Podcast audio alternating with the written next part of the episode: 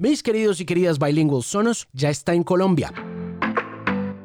Es el sistema de sonido más cool del planeta y llega para que usted se olvide de parlantes Bluetooth que se desconectan o que no se conectan del todo o que interrumpen su música cuando entra una llamada telefónica. Construya a su medida sus sonos, descargue la app y conéctela a su servicio de streaming favorito para que se prepare para una experiencia digital de sonido muy importante. Yo creo que la más importante del siglo XXI y yo creo que la más importante de su vida también. Conozca más en sonos.com y antójese de un Sonos ya. Alejandro Marín, analiza el estado de la música, la tecnología, la radio y la vida en la era de la Internet. Este es el Bilingual Podcast. Esta semana en el podcast tengo la oportunidad de hablar con el hermano de Billie Eilish que está estrenando su más reciente canción What They'll Say About Us. Phineas es un compositor muy importante de los Estados Unidos, ha escrito canciones como Ocean Eyes para su hermana Billie y es colaborador de éxitos como Bad Guy y se ha convertido junto a ella en un referente artístico de conmovedora influencia en una generación adoctrinada en la digitalización de las emociones y sus devastadoras consecuencias en la salud emocional y mental de esta generación Z para la cual el álbum When We All Fall Asleep, Where Do We Go se ha convertido en la banda sonora de esta época. Escrito y cantado por Billy y producido por Phineas. When We All Fall Asleep, Where Do We Go? Ganó seis premios Grammy en una noche. Se ganó el Grammy a Mejor Nuevo Artista, a Mejor Álbum, a Mejor Canción, a Mejor Grabación, a Mejor Ingeniero y a Mejor Productor de Música No Clásica. Este último es un galardón especial otorgado a uno de los más jóvenes productores en la historia en estar nominado a la categoría Productor del Año y el único hombre en ser nominado sin ayuda ni colaboración, una distinción que solamente Lauryn Hill ha logrado por su álbum The Miseducation of Lauryn Hill de 1998. Phineas tiene 23 años y ya ha producido a Camila Cabello, a Selena Gómez, a Tubi Lu, a Julia Michaels y tiene en su catálogo una canción oficial para la famosa saga de la película James Bond titulada No Time to Die. Y en esta conversación, que fue muy corta pero muy especial, tuvimos la oportunidad de hablar de su nueva canción, What They'll Say About Us, y de su inspiración, de la importancia del aburrimiento para la creación de nuevas canciones y del impacto y responsabilidad que como compositor y como productor tiene en la conciencia colectiva de la juventud mundial. Él es Phineas, mi invitado muy especial en esta edición del podcast. Hi, Alejandro. Nice to meet you. Good to meet you, Phineas. How are you? I'm great. Nice to meet you too, Alejandro. I want you to take me Yeah. through the process of of coming up with the vibe, the mood, the video, everything. Was this done before the quarantine? Was this during the tour?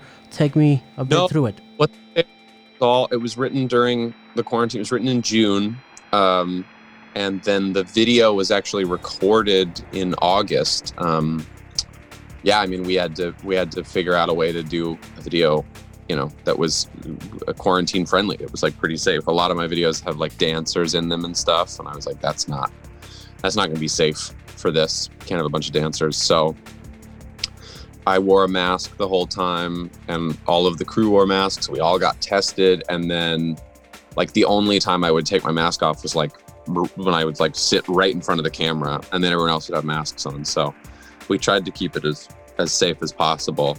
Um, but uh, but yeah, I mean, it was Uh, I'm really proud of that song, and part of the reason I, I'm glad it has come out is like I feel like there's there's a lot of music and movies and TV shows that were made before COVID 19 that have come out that feel very weird and kind of disconnected now because like they like people are hugging and like going to bars and clubs and taking vacations and stuff. And I think this song to me was like written during COVID, so it it doesn't ignore any of that. So I think if you're a person living through this, which we all are, you're like you listen to that song, and you're like this is this is how my life actually is. And you know what's interesting? When I first played that song on the radio, I have I, ho- I host a morning show here with two girls, and one of them is a musician, and she was so moved by the entire song. I mean, like we've played your music over the course of four or five years, on Right. and off, yours and Billy's, and uh, and this was speaking to her in a way that I, I was I was really amazed because it really connected with the times you know, with with the desperation and the solitude and a little bit of the desolation that has come with, uh, you know, being alone at home and just you know doing Groundhog Day all over again. I uh, I I feel very lucky to have a, a you know, a girlfriend who I love spending time with during all of this because I would think it's a very lonely time for a lot of people, and uh, you know, that's uh people people like to be around each other. So yeah, it's definitely a song about sort of talking to somebody you love, and I think it's like like I've hugged like I don't know five people in like seven months, and it's no. rare thing and like you know that's like like the power of like physical like aff- like affection and kindness like it literally produces like oxytocin in your brain. Like it literally like gives off endorphin when you hug like your mom or your loved one like it makes you feel better so the idea that we're all like not doing that right now it's like it's very sad that there's this thing that's that's made it unsafe um, but I tell your co-host for your radio show that I'm I, I'm flattered and uh, uh, honored that she connected to the song. I was going to ask you about letdowns and boredom and uh, inspiration because you once said to Saint Lowe something that caught my attention before this interview, and it was that they were kind of cousins. And I want to know what it's like for you to experience boredom and inspiration in these times where it seems like boredom is like the rule. Well, I think what I meant by that is that sometimes like it takes like sitting around and and not having anything to do to write something or create something. Like if you're like the like if you're going on like a hike for a whole day, like that's probably not the day you're going to write a song like you're busy on your hike that day. But if you get if you're on the hike all day and then you get to the top and you just sit there for like 4 hours and you just look out at like the world. It's beautiful. And then you've seen it, and then you sit there, and then you think of some ideas. I think it's like that's how I feel about like my songwriting. Is like sometimes, sometimes in order to write a good song, it's not that I have to like sit down and force myself to write a song. It's that I have to like just take a moment and relax and like take a walk around my neighborhood and think about how I'm feeling, and and I think that's uh, conducive to uh, creativity. So like the first couple weeks of the lockdown in LA, I didn't really write anything. I just kind of sat around because I was nervous. I wasn't I wasn't bored yet. I was just scared. and then when I started to get bored, um, that was when I started writing more music. Yeah. How many songs have you written during this quarantine and these strange times? You know, quite a few. I uh, the exact number evades me, but um, you know, something in the neighborhood of like 10 or 15. Maybe I mean, you know what? That's like that's kind of low considering it's already been 7 months, but like that's like 10 or 15 that are like written and recorded, like new new pieces. And this particular song, I'm intrigued by who when when you say at the end eh, he looks a lot like you. Just like he just he Yeah. looks just like you. Who's he? Yeah. So um, the the main catalyst for the song was this um, this family uh, that I started following on Instagram. This guy Nick Cordero and his wife Amanda and their son Elvis.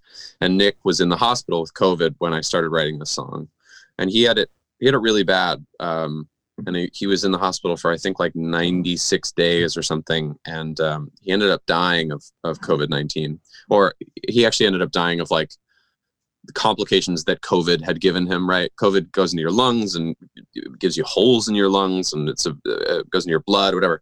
So he he ended up passing away, but he had this son, and so the whole song was kind of written as if I were like his wife sitting and and singing to him.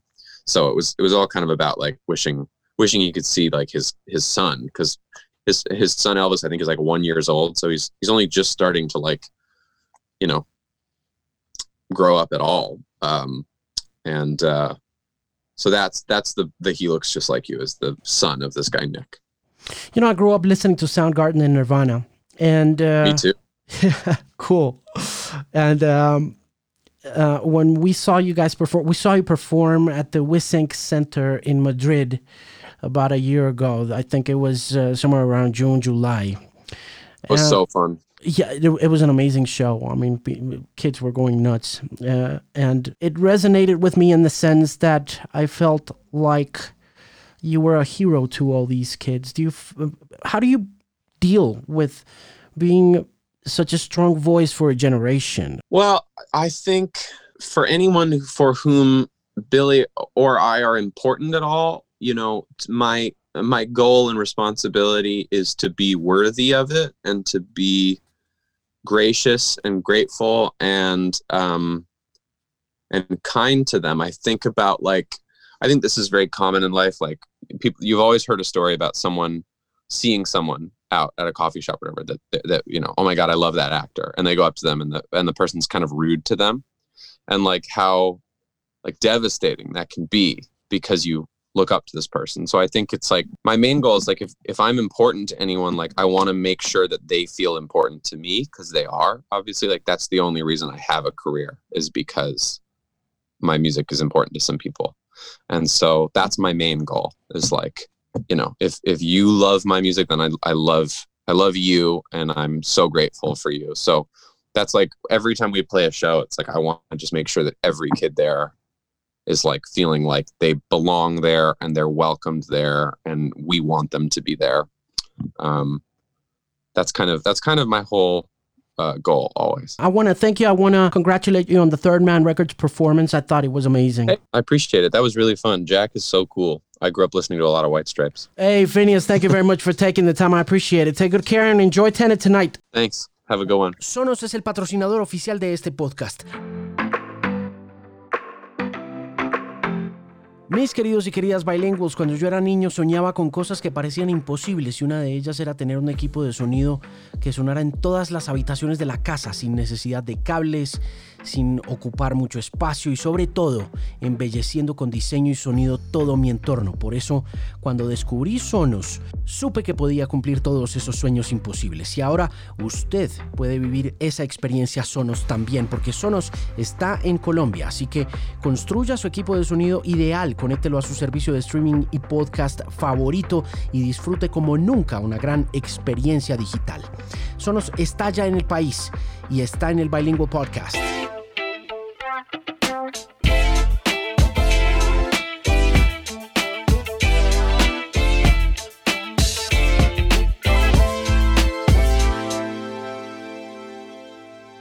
Este es el Bilingual Podcast. La cuarentena no se detiene en diferentes partes del mundo y su impacto en la industria creativa apenas se empieza a sentir. España, que había levantado sus restricciones, ha tenido que volver a ellas y por supuesto, la industria del entretenimiento en vivo empieza a sentir el peso enorme de la asfixia causada inevitablemente por los cierres preventivos y obligatorios. Unidos a la campaña Alerta Roja de Inglaterra, los españoles comenzaron a hacer protestas alrededor de todo este tema a finales de la semana pasada y han empezado así a hacer sentir su voz para ver si el gobierno les presta atención, de manera que llamé a uno de mis grandes amigos en este medio, Jaime Nieto para que nos cuente el panorama de la industria en estos difíciles momentos. Jaime es fundador del blog latinroll.com y también es uno de los pioneros en producción de podcasts en Colombia. Probablemente Latin Roll sea uno de los primeros, si no es que el primer podcast de música latinoamericana producido desde Europa hace ya un poco más de 15 años. Esta es entonces una mirada muy de cerca a la industria en estas épocas de cuarentena, una mirada desde España, desde Europa, que regresa a las restricciones, a las cuarentenas con motivo de los rebrotes de COVID-19 y la charla es con un amigo muy especial, Jaime Nieto, mi siguiente invitado al podcast.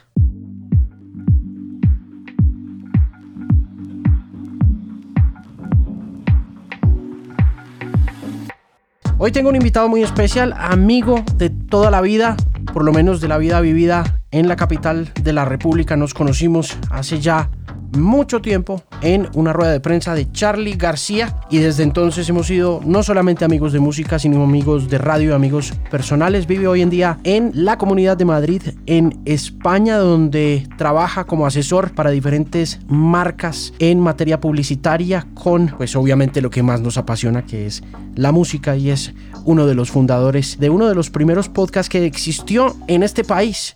En su momento también una especie de programa de radio. Así comenzó como una idea que en la medida en que él y su amigo Sebastián empezaron a irse y a migrar a Europa, se fue convirtiendo pues en un camino digital y tecnológico que ya lleva sus buenos años. latinroll.com. Jaime Nieto me acompaña a esta hora y pues es un gusto saludarte, mi estimado amigo, y espero que todo vaya muy bien en Madrid. ¿Cómo van las cosas? Pues muy bien, Alejo, encantado de saludarte a ti, a todos los oyentes de, de, la X, preocupado porque pues ha sido un año difícil para todos y lo que nos espera todavía será bastante difícil.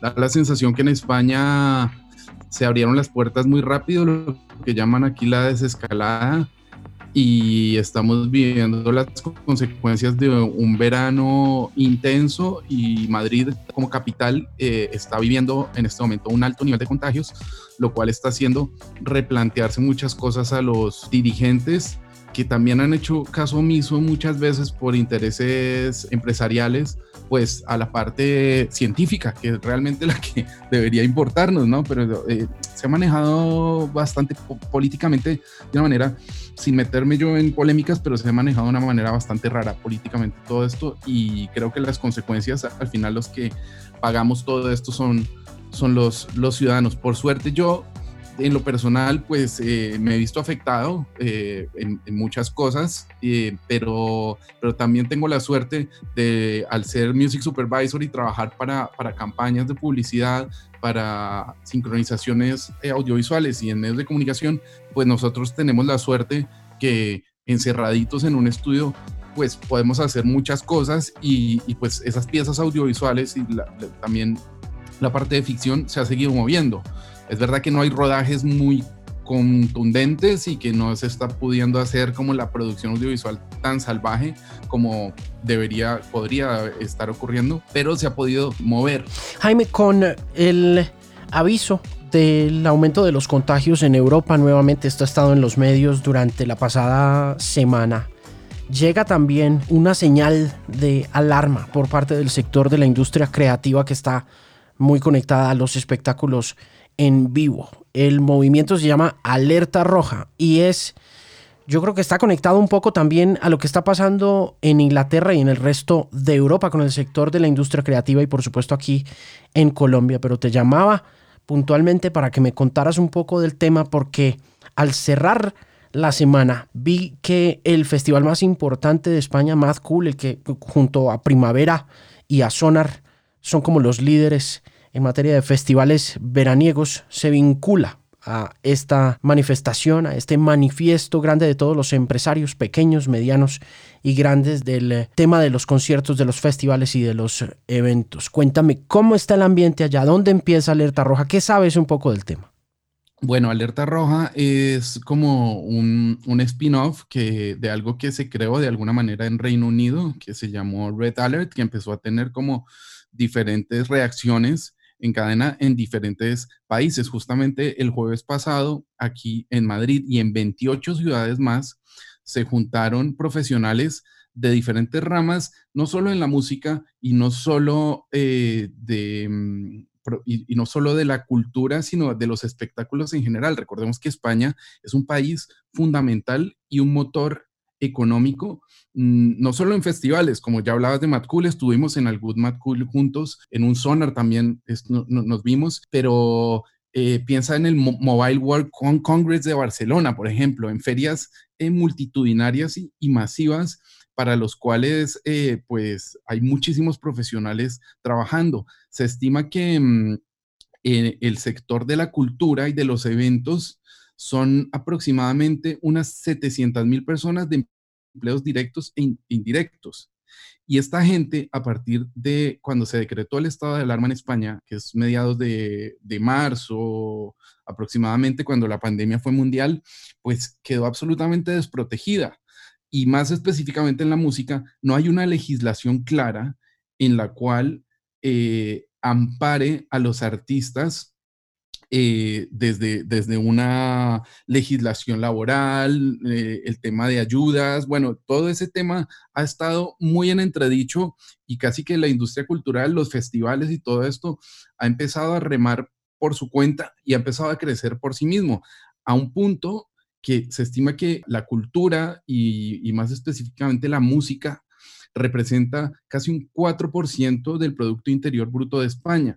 Y esto se refleja además más allá que, claro, tú activas el mobile en Barcelona o activas un Primavera Sound o activas un Mad Cool y eso se repercute en turismo, en los hoteles, la parte gastronómica, todo gira en torno a lo que ocurre con cualquiera de estos eventos masivos, ¿no? Entonces, por parte del gobierno y por parte del Ministerio de Cultura, específicamente en España, no ha habido una sola ayuda y no ha habido un solo gesto para poder atender el llamado de, muchísima gente que lo está pasando muy mal. Hay familias en riesgo de exclusión social y digo que yo tengo suerte porque yo de alguna manera pertenezco al área de comunicación y entonces uno más o menos, entre otras cosas, pues puede, puede seguir haciendo. Pero una persona que es Roddy, que es backliner, que trabaja como eh, técnico de iluminación, pues es que no ha visto ni un centavo desde, desde, desde meses anteriores. Entonces, eh, fue una marcha muy reivindicativa, muy interesante además porque fue construida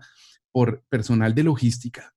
Y entonces, de hecho, yo no pude asistir no por no querer asistir, sino porque ya no habían entradas. Se registraba uno, se pedían unos tickets online y entonces te asignaban un fly case que los fly cases son como estos empaques donde se llevan los materiales de, audiovisuales o, los equipos técnicos para los conciertos o para los eventos, donde van las consolas, donde van los focos de iluminación y le daban a cada persona un fly case de estos con rueditas y eso era, la movilización era cada persona o cada técnico, cada profesional del espectáculo empujando uno de estos y la verdad es que la imagen o la postal que se veía hoy mismo en los periódicos eh, de las 28 ciudades eh, realmente era, era muy impactante porque se logró hacer un trabajo, además, pues ya sabes también que milimétricamente todos los tour managers y toda la, gente que trabaja en el espectáculo, pues justamente es como funcionan con cronómetro y al detalle, ¿no? Y entonces quedó, la verdad, muy bien, muy bien planteado y pues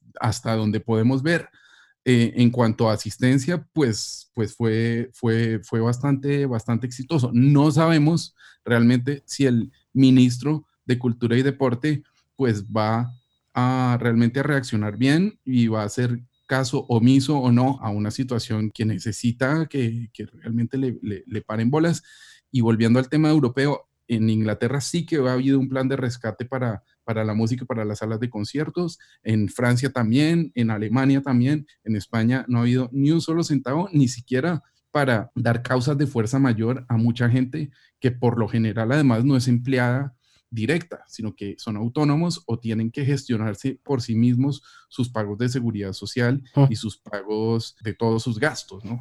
Es un caso muy similar a lo que está sucediendo con la industria creativa en Colombia y la industria de los conciertos, pues por todo eso que mencionas y que finalmente nos eh, hace tan parecidos. Es increíble. A veces me parece asombroso el parecido que tenemos con los españoles en muchos de estos sentidos, en particular en este aspecto cuando se necesita ayuda del gobierno, porque siento que la intermitencia de la cultura, como lo menciona también Alerta Roja en eh, su comunicado y en el comunicado que hizo Matt Cool al adherir a la iniciativa y a la movilización, es uno de esos aspectos bien complejos de manejar que como tú dices en Francia y en Alemania ya ah, recibe una atención puntual por parte del gobierno. Y yo lo hablaba con Yuri Buenaventura en algún momento, él se lo planteó incluso al presidente colombiano y mm, el asunto de la intermitencia, ¿no? Que es tan clave, el asunto de que tanto músicos como roadies, como muchos estos, de estos personajes, no solamente eh, se pagan su propia seguridad social, están velando por un montón de eh, compromisos mensuales que van desde la pensión hasta el pago de los servicios públicos, haciendo esta tarea y remunerándose o, recibiendo una remuneración eh, durante un mes, dos meses, tres meses, y cuando se para por razones estacionales, pues se para el ingreso, ¿no? Por lo que los franceses han logrado eh, hacer algunas cosas. Eh, en Alemania, como dices tú, ha pasado, pero en España no sucede. Eh, ¿qué crees que va a pasar? Es difícil porque, eh, por ejemplo, los toros, que es una cosa eh, de locos que siga, que siga existiendo. Bueno, estamos en España, es un país donde existe la tauromaquia desde hace muchísimos años, pero estábamos viendo en Andalucía en verano un montón de, de, de corridas de toros con gente, o sea, multitudinarias y no se estaba pudiendo hacer ni un solo concierto y las salas de conciertos estaban cerradas, estaban consideradas las, las salas de conciertos como si fueran eh, salas de ocio nocturno en vez de salas donde está la cultura. O sea, lo que una de las iniciativas que, que se necesita en este momento es que las salas de conciertos sean consideradas sitios donde está la cultura tal como puede llegar a ser un museo, ¿no? O como si pudiera, llegar a ser un teatro. Por ejemplo, los cines eh, sí que tuvieron de alguna manera algunas medidas y a las productoras de cine sí que se les ha ofrecido algún tipo de cosa. Ya ni hablemos de la liga y de toda la parte relacionada con el fútbol, porque esto además es muy, tiene también una curiosidad más y es que este, el ministro eh, que en este momento está llevando todo el tema cultural y todo el tema de la música, eh, ese ministerio, la etiqueta es de cultura y deporte. Eh, lo cual me parece que no debería estar como tan, tan revuelto. Pero en todo esto, la el único gesto de buena voluntad que hubo ayer por parte del ministro ha sido que justamente ha dicho que las, las salas de concierto y los sitios de conciertos deben ser considerados lugares donde se genera eh, cultura y de alguna manera ponerlos a, ese nivel, al de, al de posiblemente un museo. Pero yendo más allá, y yo lo hablaba mucho con el presidente de la Federación eh, de la Música, que es un ente que agrupa a, las artes escénicas, a, la logística, a todo, a las editoriales, a los sellos discográficos, a los festivales, a los managers y, a los promotores. Y, Kim Martínez, que seguramente lo conoces porque también es manager de, varias, de varios artistas eh, españoles, me decía que hay un tema que, mm, que eh, realmente necesita la industria española y es que la industria musical española, y es que tiene que haber una legislación en donde no solo esté regulado eh, la parte laboral, sino también la parte académica, la parte de formación, la parte de impuestos. No es lo mismo una banda que esté girando un año entero recaudando muchísimo y pagando unos impuestos y el año que esté guardada grabando y, o componiendo le tenga, tenga que pagar los mismos impuestos que el año anterior que estuvo girando. Entonces tiene que haber una, una, una cadena de valor alrededor de la música en donde también tiene que haber una inversión sobre la, misma formación, donde se debe eh, formar a la gente para que, para que puedan eh, estar bien en estos puestos de trabajo. Y es una cosa que va muchísimo más allá y, y que creo yo que es el momento para casi que esta pandemia nos ha puesto a todos en la casilla de salida. Hay que tirar los dados, intentar hacerlo desde cero, pero pues en España específicamente, y me da la sensación que en países como Colombia, incluso México, si no estoy mal, están viviendo cosas bastante similares y me parece que desde, desde, desde iniciativas como Alerta Roja, como Mute, o como en, en, en Inglaterra también, pues se, puede, se pueden por lo menos integrar. Y algo que sí me pareció muy bonito es que pues esto ha hecho que, nos unamos todos, o sea, que, no exista esa pelea eh, Oasis Blur, ¿no? O, quien sea, sino que estén los técnicos de, de Love Lesbian, de Vetusta Morla, de Iván Ferreiro, los técnicos de televisión, los iluminadores, todo el mundo junto empujando esos fly cases para que esto de alguna manera cambie.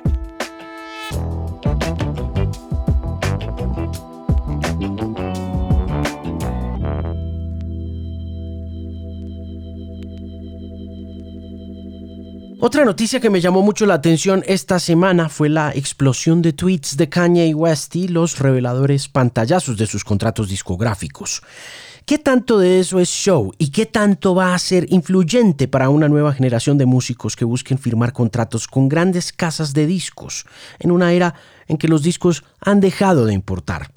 Mi siguiente invitado es un experto en la materia y se sentó muy juicioso a mirar uno por uno los posts de Kanye West en los que le toma pantallazos a los contratos discográficos que tanto critica y nos hace un repaso por el tema y mucho más en este The Curious Case of Kanye West, el curioso caso de Kanye West, aquí en el Bilingual Podcast.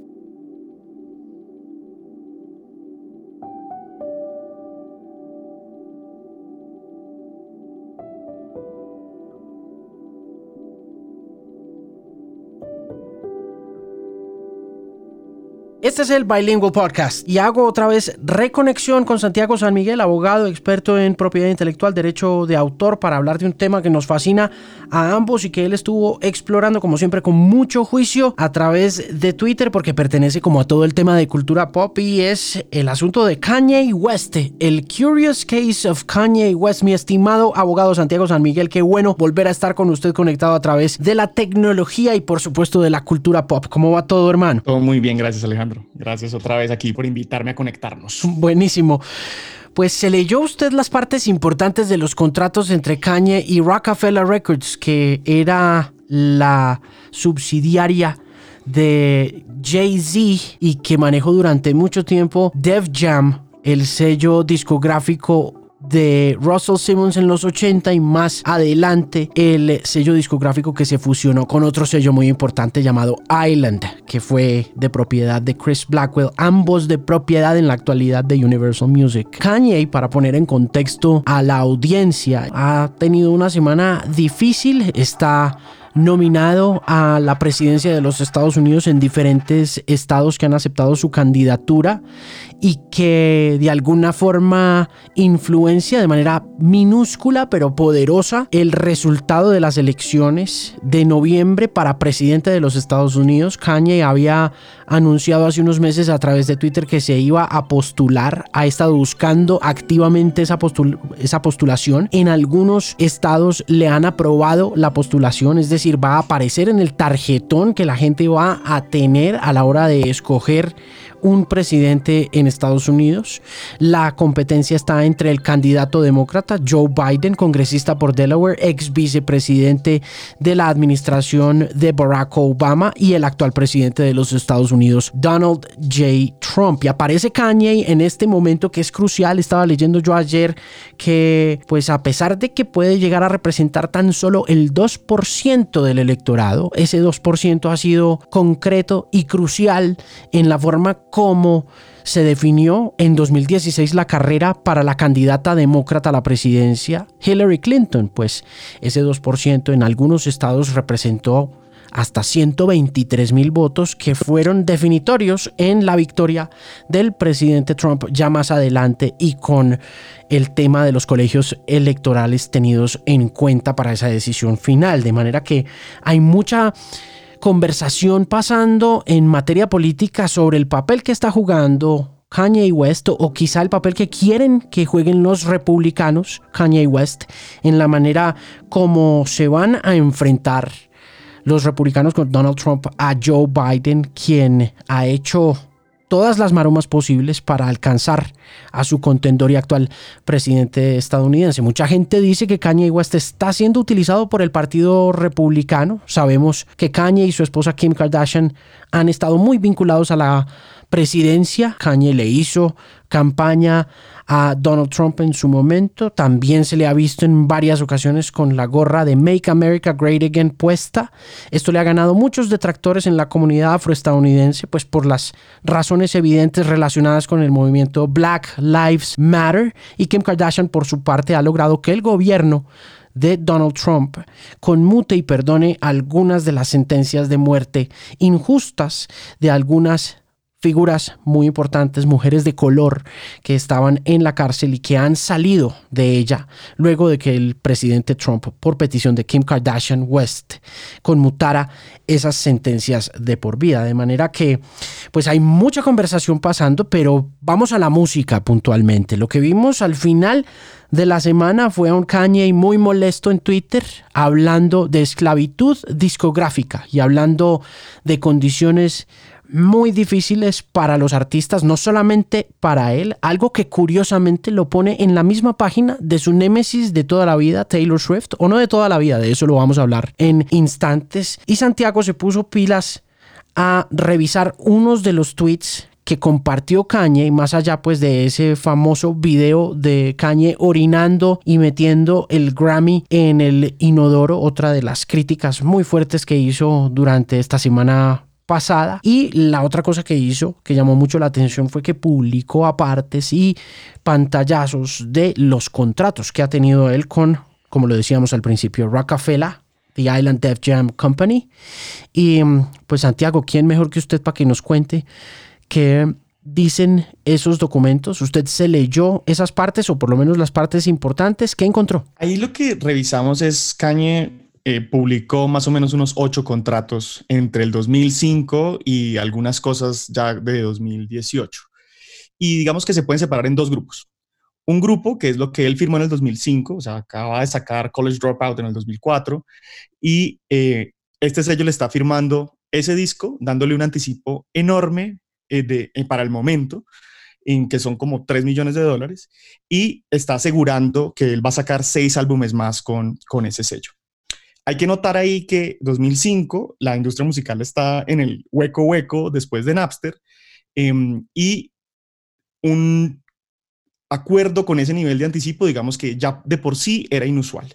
El resto de las condiciones de ese contrato son muy similares a lo que es un contrato discográfico. Es decir, el sello se queda con los masters, el sello es dueño de todo, y la regalía con la que se recupera ese anticipo y lo que le dan al artista es una regalía, llamemos, pequeña bajo los estándares de hoy día, que está entre el 14 y el 18% más o menos. Ya lo que pasa después, cuando él saca estos cinco discos y, termina, digamos, sacando es em, My, Beautiful, My, Beautiful Dark Twisted Fantasy en el 2009, em, renegocian y en el 2012, el resto de contratos que hay son cuatro contratos que él firma la misma semana y son cuatro contratos que realmente cambian todas las condiciones y todo se vuelve a favor de él. Para hacer una nota, es curioso que él en el 2020 se esté quejando diciendo que tiene un contrato eh, que es muy en contra de, él y que es muy injusto a su lado, cuando esos cambios del 2012 no los tiene nadie. O sea, como es, un, es una negociación de un peso pesado teniendo condiciones muy, muy, muy a su favor. Y haciendo énfasis que en el 2012 estamos un año únicamente de operación de Spotify en los Estados Unidos, apenas está cambiando el panorama de la industria musical hacia lo que conocemos hoy ya como nuestra realidad de los negocios. Y Kanye obtiene para sus discos pues, 6, 7, 8 y 9, que ya pues en este momento los conocemos y son pues desde Jesus hasta Jesus Skin, que cambien las condiciones en que se vuelve un contrato más que un sello mayorista, un contrato de un sello independiente. Y con eso me refiero a que es un contrato en el que se parten las utilidades 50-50 y en el que él además se convierte en dueño de sus masters e incluso de forma retroactiva se convierte en dueño de sus masters. Esas condiciones no las tiene nadie. Si digamos que hay eh, los artistas peleando con, las, con, las, con los sellos discográficos es una cosa que ha existido de siempre, o sea, ahí podemos nombrar desde los Beatles hasta Jay-Z, o sea, como que la persona que quieran, y, y, en términos latinoamericanos desde Don Omar hasta Vicente García, pero aquí lo que, es, lo, que, lo que pasa y lo que llama la atención es el contrato que, tenía Kanye en el 2005, muy igual dentro de las condiciones de la industria, a pesar que el, que el, anticipo que le dieron es muy alto para el momento. Eh, y en el 2012 obtiene unas condiciones que no tiene nadie. Me parece muy interesante que haya publicado esto porque además abre la discusión de, de los términos con los que se firman con los sellos mayoristas, que es muy curioso además que no han cambiado, no han cambiado mucho de lo que eran en los 90 antes de Napster, no han cambiado mucho hoy con el nuevo panorama que tenemos sobre la mesa. Hay algo muy interesante en todo este tema y siento es que se está repitiendo la historia respecto de la controversia si echamos para atrás a puntualmente 1992 cuando Prince peleó contra Warner Brothers para conseguir la propiedad de sus derechos y tener más control creativo en ese año. Recordemos que Prince firmó un contrato a los 19 años con Warner y después de eso en 1992 empezó a darse cuenta de lo injusto y de lo restrictivo que era el eh, contrato, por lo que famosamente empezó a aparecer en diferentes presentaciones en vivo, en televisión, en conciertos, con la palabra slave en su cara. Y se, pintaba la palabra slave, esclavo. Y esto produjo que Prince se frustrara mucho con la lentitud de los procesos independientemente de la protesta tan pública, por lo que hizo algo que nadie pensó que iba a hacer, que fue cambiarse el nombre. Se lo cambió a un símbolo y empezó a lanzar su música a través de una cosa que también me llama mucho la atención y que pasó en 1992 cuando él se peleó con Warner y fue que él fue el primer artista en lanzar un servicio de música por suscripción en la historia, mucho antes de que las suscripciones fueran como algo, ¿no? Ya luego regresó a un contrato discográfico con sus propios términos y finalmente, Santiago, lo que sucedió en aquel momento, pero le tomó muchísimo tiempo. Esto es un tema que todavía incluso se discute muchísimo en el negocio de la música y es que después de no sé cuánto tiempo le tomó, pudieron haber sido 10, 15 años, pero fueron 10, 15 años en los que finalmente Prince logró la propiedad de todos sus masters, ¿no? Siento que la historia se repite, como que todo cambia para quedarse igual. Claro, aquí el factor distinto es que en ese momento Prince no era dueño de sus masters y la diferencia es que Kanye con los acuerdos que su equipo legal logró en el 2012, él sí es titular de todo, solo que está operando por un contrato que es más similar a un, a un distribuidor digital en el que el sello está operando como, como distribuidor digital de, de ese material. Entonces es es curioso cómo, cómo hay este desbalance, ¿no? Él diciendo, eh, voy a recuperar mis masters, quiero mis masters, y más que la titularidad, que era lo que estaba reclamando Prince en este momento, quizás lo que está reclamando es el control. El control de esos masters igual iba a revertirse, según estos acuerdos, a Kanye dentro de unos años, ¿sí? Que, insisto, es mucho más que lo que la mayoría de los artistas tienen a su favor dentro, dentro de Estados Unidos ha, habido toda una discusión y, eventualmente se generó em, una ley que revierte los derechos a favor de los artistas eh, sobre sus másters 35 años después de la publicación. Entonces, eso empezó a funcionar desde los 70 y algunos ya los han recuperado eh, por, por esa vía. El tema con, con, con Kanye es que uno de los, de, las, de los tweets que puso fue hablando con su abogado y su abogado diciéndole, pues digamos que el sello incumplió el contrato, y así podemos en la conciliación eh, pelear que te devuelvan el control de los másters. Y él diciendo, sí, vamos para adelante, la, la, la, y al otro día fue que publicó todos estos asuntos. El problema es que acaba de empeorar su posición de negociación porque violó todas las cláusulas de confidencialidad que tenía con su sello y ahora el que está incumpliendo el contrato básicamente es él. Santiago, ¿por qué los artistas siguen firmando estos contratos? Yo lo llamo eh, el sueño noventero del sello discográfico. Digamos que eso sigue estando presente en, la mayoría de la mente de los, de los artistas, que creen que eso sigue siendo igual.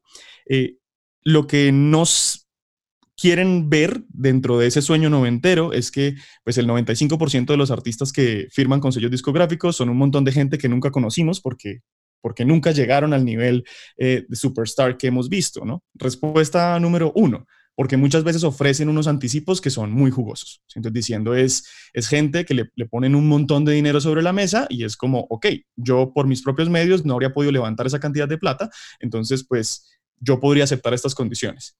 Advertencia número dos ahí es que pues quizás esa sea la única cantidad de plata que van a recibir por parte de su sello, porque la cantidad de costos que se generan, que también son recuperables, digamos que hay que pagarle de vuelta al sello, em, son igual de altos que el anticipo que te están entregando. Segundo, hay una idea atada que los, los, sellos mayoristas siguen teniendo como el control de la promoción y que tienen el mayor alcance dentro de la promoción de la música. Eso es cierto en muchos sentidos, pero también, insisto en el tema del sueño noventero, es que antes los sellos tenían mayor acceso a los canales de comunicación eh, de mayor difusión. Y en este momento hay muchas otras posibilidades. Ya hablando desde el 2020, pues las redes sociales como canales propios de difusión hacen que los artistas puedan incluso controlar su propio, su, propio canal y así mostrarle a, la gente que, que, los sigue o que los escucha la información que ellos quieran, eh, sin tener que pasar por otro tipo de medios tradicionales.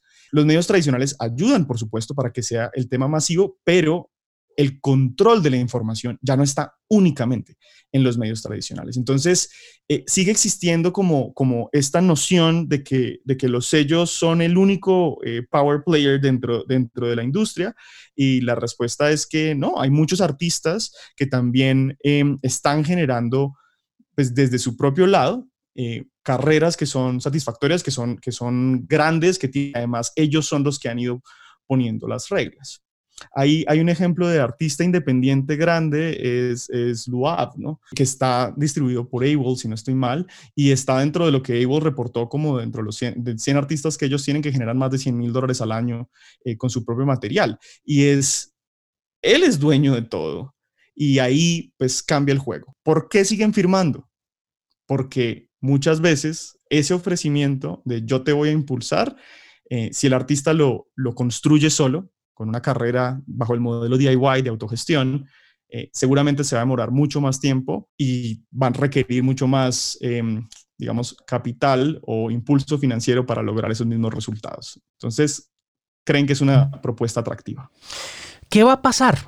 Santiago, ¿qué va a suceder con el caso puntual de Kanye? Después de todo lo que se ha visto esta semana en Twitter, ¿qué cree usted que será el resultado? Yo creo que su abogado en este momento lo odia y al mismo tiempo no lo puede odiar por las comisiones que se ha ganado por los 18 millones de dólares que le han adelantado en estos contratos. Yo creo que mucha gente eh, odia, así como a Trump, a Kanye en su círculo más cercano, pero como hace tanta plata, nadie le dice que no. Por supuesto, por supuesto. Yo creo que esto, por ser un caso tan mediático, seguramente eh, lo van a acordar en un acuerdo extrajudicial. Em, en el que cambien un poco, digamos, las condiciones de los primeros seis álbumes, los primeros cinco álbumes, que son los que, los que Caña está peleando. Lo que digo es, el discurso de lo que él está diciendo es uno y la realidad de lo que está peleando es otra. La realidad de lo que está peleando es que esos primeros cinco álbumes que están bajo un modelo de regalía entre el 14 y el 18%, se conviertan en las mismas condiciones muy beneficiosas que él tiene entre los álbumes 6 y 9 y el 10, que es el que, el que no ha publicado todavía.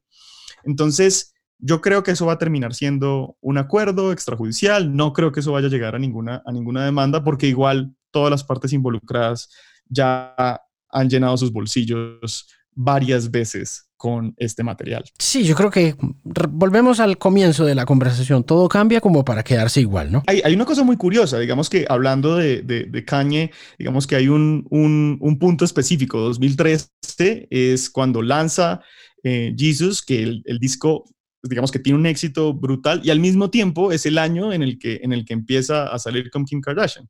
Y lo digo que es curioso porque uno de los acuerdos que hay ahí tiene un lenguaje que los abogados lo reconocemos, eh, que es un, contrato del 2013 que es básicamente un acuerdo entre las partes de no demandarse, ¿no? Es una transacción, es un acuerdo extrajudicial, em, en el que dice, mm, te estoy perdonando que te gastaste un millón y medio de dólares más de lo que te habíamos autorizado, ¿no? Incluidos eh, unos costos que llamaremos, por decir otra cosa, eh, los gastos que hiciste en París. ¿Sí? Entonces, es como, como si una persona, si cualquier otro artista se hubiera gastado un millón y medio de dólares más en el del presupuesto que le asignaron, o ningún sello se lo habría perdonado, a menos de que fuera, o sea, Kanye, bien Kanye, con, con el nivel em, digamos, de dinero que estaba generando, el nivel de visibilidad que tenía y que, y que igual era un negocio en el que todos estaban ganando. Abogado Santiago San Miguel, ¿dónde lo podemos encontrar? En Twitter, en redes sociales, ¿cuál es su podcast? Cuéntenos un poco. En Twitter, en redes sociales, yo estoy como Sordo, que es Z-O-O-R-D-O. Y en podcast charlamos con otros colegas en un podcast que se llama El Doctor Rocks. Desde ahí le damos a herramientas a artistas para que tomen el control de sus proyectos y em, hablamos sobre temas de la industria musical. También en un blog que se llama Derecho Rocks, que es la oficina en la que em, trabajo y la oficina que tenemos, que su página web es derecho.rocks. Ahí nos pueden encontrar y por ahí nos estamos charlando. Siempre es un gusto tenerlo con nosotros, Santiago, y siempre es un gusto oírlo hablar de derecho, de propiedad intelectual, de música y de contratos, y en este caso puntual sobre Kanye West. Gracias por estar en el Bilingual Podcast. Gracias por la invitación, Alejandro.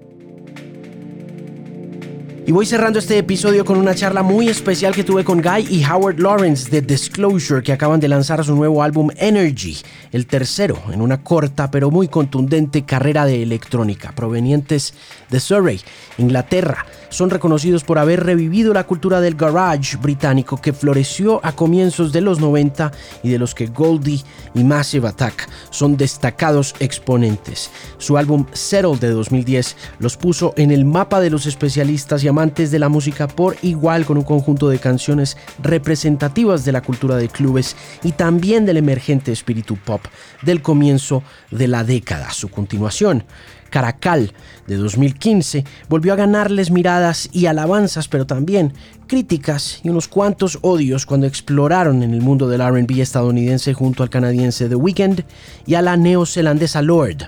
Reunidos por primera vez en cuatro meses desde el comienzo de las cuarentenas globales, Guy vive con su novia en Los Ángeles y Howard dedica sus tiempos libres al cultivo de vegetales orgánicos. Los Disclosure conversan sobre este nuevo álbum, sobre el espíritu colaborativo que ha conectado a los artistas por internet, sobre cómo este alimenta la curiosidad del nuevo oyente nacido en esta velocidad distinta de consumo y sobre los 10 años de carrera condensados en dos discos que han traspasado las barreras generacionales, culturales y lingüísticas con un poderoso sexto sentido que unido a un nuevo virtuosismo los hace famosos en esta época de disrupción y de transformación. El programa se encuentra también en su versión en video en el canal de YouTube de Canal 13 y por supuesto está disponible en alejandromarin.com. Aquí están entonces los Disclosure en el Bilingual Podcast. How are you guys? Doing good, thanks. How are you? I'm doing all right. I'm doing all right. You know, well, taking into account that we're all locked up and stuff and locked down or whatever you want to call it, you know, everything's going fine. Um, how are you guys holding up? Where are you? Are you in the UK? Yeah, we're in London now. Um, it's only very recently that we've been able to see each other, but yeah, we're back. Yeah, things are a little bit more normal at the moment in London. Like stuff is open, people are outside, the weather is nice. So yeah, uh, it feels good for now. Let's uh, let's hope it stays that way. But um, yeah, I was in Los Angeles for about three months during the main lockdown, and Howard was here, so we didn't see each other for a long time. Um, but yeah, now we're back together, which is cool.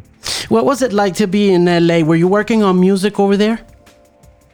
Um, no, I, I, mean, my girlfriend is American, so I go there a lot anyway to see her, and we have a place there.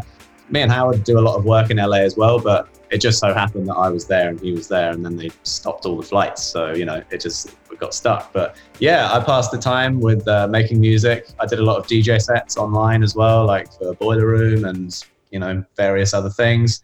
Um, yeah, it was cool, man. It was it was a nice place to be whilst the whole lockdown thing was happening. Um, and Howard was in the UK doing very different things to me. What were you doing, Howard? Yeah, I spent most of the time planting trees and growing vegetables. Yeah. Um, Dedicated to the vegetable business. yeah, yeah. Maybe not the business, but to vegetables. to vegetables worldwide. Let's talk about the new songs. We've been playing uh, all the new songs, which is crazy because when you're in the radio, you know, back like 20 years ago when when I started on the radio, you would have one song by a particular artist or a main act, and you would, you know, beat that song to a pulp on the air. You know, you would play that song for over six, seven months, but you guys just keep on pumping stuff out. It's like we don't know what to play, so we're, we're just kind of like, you know, juggling all the all, all the music that you guys are putting out. Tell me about that process. Tell me about every single one of those songs. Why you decide to push them uh, out so quickly? You know, what goes through your mind with all this new material? Well, I think um, a thank you for playing them. That's awesome, and I like the album behind you. That's that's looking very nice. Um, yeah, I think we took a we took a lot of time off where we didn't release anything as disclosure. So you know we built up a lot of material over that time. Uh, we did a few projects for other people, um, such as Mac Miller, Chloe and Halle, um, Amine. So you know there were bits and pieces, and we did drop an EP here and there. But yeah, I don't know. I think we wanted to make sure we had a lot of material ready to go bang bang bang with just because times move quickly now man you know the way that uh, people consume music has changed uh, you know, with the rise of things like Spotify and Apple Music, and you know, people people want a lot of content fast, and so we were like, okay, well, if you give us a few years, we'll give you a load of content when we're ready. So um, yeah, that's that's. I think we had to move with the times to some extent, um, but yeah, I don't know. It wasn't it wasn't too planned uh, to to just be one after the other. It was more like we wanted to build a, whole album. Um, we knew that. We knew we wanted to write a third album and not just do singles or EPs. And um, yeah, in order to do that, we decided this time that we were going to write a huge chunk of songs and cut it down. Um, that's not how we've done it before. We used to just kind of write 20 songs and then be left with 15. Uh, but this time we wrote 200 and we had to choose 11.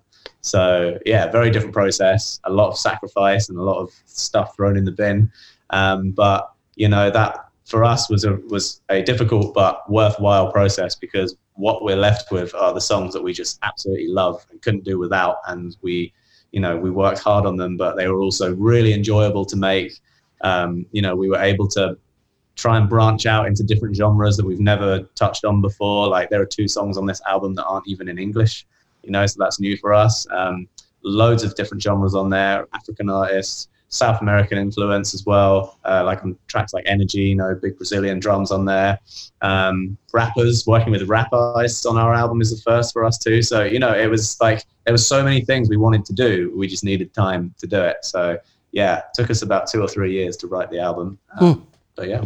Tell me about working with Mac Miller. Yeah, so uh, that was just me actually. I was in LA and Mac was there, and uh, yeah, we just decided to get together and uh, make a song. Simple as that. Um, yeah, I think we did two days. Yeah, it was definitely most of it was done in one day though. Um, I played him three or four beats that I'd been messing with, and Blue World was was one of those, and he just immediately was like, "I love that that one," and he started rapping into his phone straight away and coming up with the lyrics, and uh, yeah, um, that that track kind of was just sitting around on my laptop for a, a long time, and then sadly, you know, he passed away, um, which is a you know a tragedy and a conversation for another day. But yeah, his his family and his team got in touch with with us um, about uh, six seven months ago, and uh, they told us they were putting together a, a posthumous album of his uh, material that hadn't come out yet, and uh, they they wanted Blue World to be a part of that project. So you know, it was it was nice that it came from the family and and his and his team. You know, I would never have wanted to put that song out had it not come from from that side. So um, yeah, it was it was nice that it saw the light of day because I was really proud of that song and I think it's it's great. So yeah, it's nice that it's out there now. On the hip hop side, uh, uh, am I getting this wrong, or are you working with Slowthai on on a song? Uh, well, he's on the record, so there's that. But yeah, I mean, we've done a I've done a couple of days with his producer making beats. Have we done another day with Ty? No, we just done one day. Yeah. yeah. He's just on my high. He's just on that song. So yeah, T- Slowthai is awesome. Yeah, love him. Yeah, that one's uh, high octane disclosure yeah. energy going on, man. Big energy, exactly. We wrote that song with Amine, um, like the whole thing we wrote with Amine. And then we d- we spoke about it with Amine about the fact that like it would be cool to have someone else on the second verse and it was already such a high energy tune, as you say, and we were like, well, there's only one guy who's going to be able to up that level of energy. You know, it had, had to be Ty for sure. Why is this the first time you guys work on uh, uh, uh with hip hop collaborators? Why hadn't it popped up before? Mm, I mean, we have worked with them, just not on our own stuff.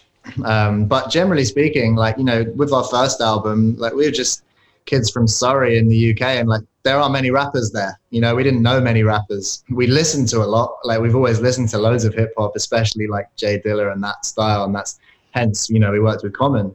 Um, but like I think the main reason we've chosen to do it is because we have the opportunity to. Yeah, now. making music for ten years is like playing a computer game, and you move up the levels and you unlock new people that you can join and play the game with. You know, you get to level well, what are we on? Level 10 year 10 yeah, yeah. you've unlocked common. You've unlocked Kelis you know when you start out you're never going to get hold of those guys. You know you have to put in some work to get to them. Yeah. so one day one day we'll just unlock Stevie Wonder. Yeah that's Stevie Wonder's the ultimate boss. Yeah. yeah, he's at the top. Yeah. boss level. Boss level.